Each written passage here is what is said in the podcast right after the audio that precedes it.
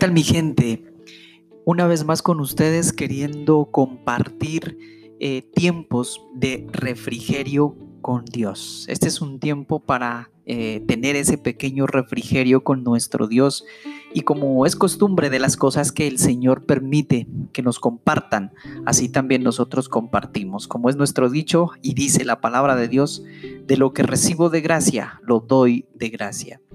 Vamos a empezar una temática que me parece muy interesante, que como les decía, de igual manera ha llegado a, mis manos y quiero compartirla con todos ustedes, que son mi gente, mi familia, y se denomina restauradores de portillos.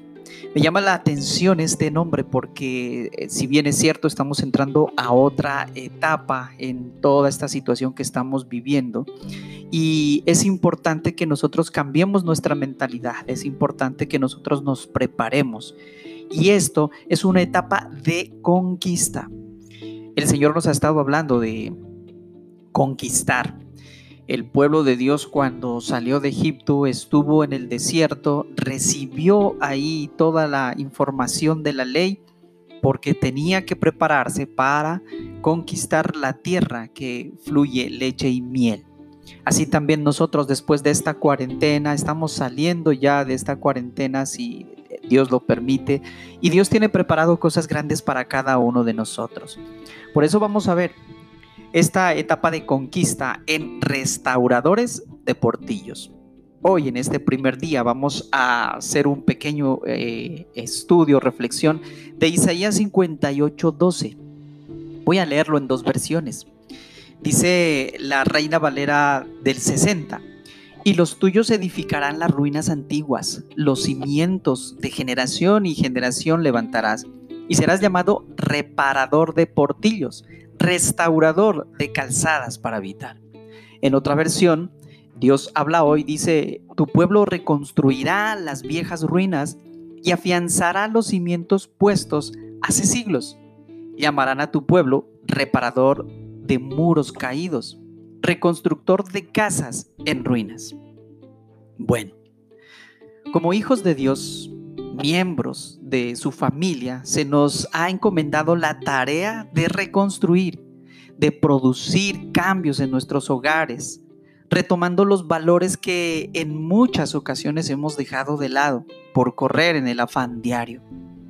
Detengámonos en nuestra carrera personal y miremos un instante a nuestro alrededor y dentro de nosotros mismos. Dios preparó para cada uno de nosotros un plan maravilloso pero preguntémonos, ¿estamos caminando dentro de ese plan? ¿Mi familia, mis amigos están viviendo ese plan de Dios en sus vidas? Creo que es tiempo de reparar, de reconstruir y de edificar. Para lograr esto debemos eh, crearnos desafíos a nosotros mismos, unos desafíos personales y así impulsarnos a creer, madurar, desarrollar nuestra confianza y dependencia en Dios. Para producir un cambio debemos someternos a el maestro, dejarnos moldear, entrar en el taller de nuestro maestro y ser ahí formados. Tenemos que tomar esa decisión entonces. En este proceso nuestro corazón será transformado, podremos ver la necesidad de nuestros hermanos y sentir misericordia por ellos, como Jesús lo hace por nosotros. Hoy queremos iniciar un proceso, pero ya no lo veremos como algo personal.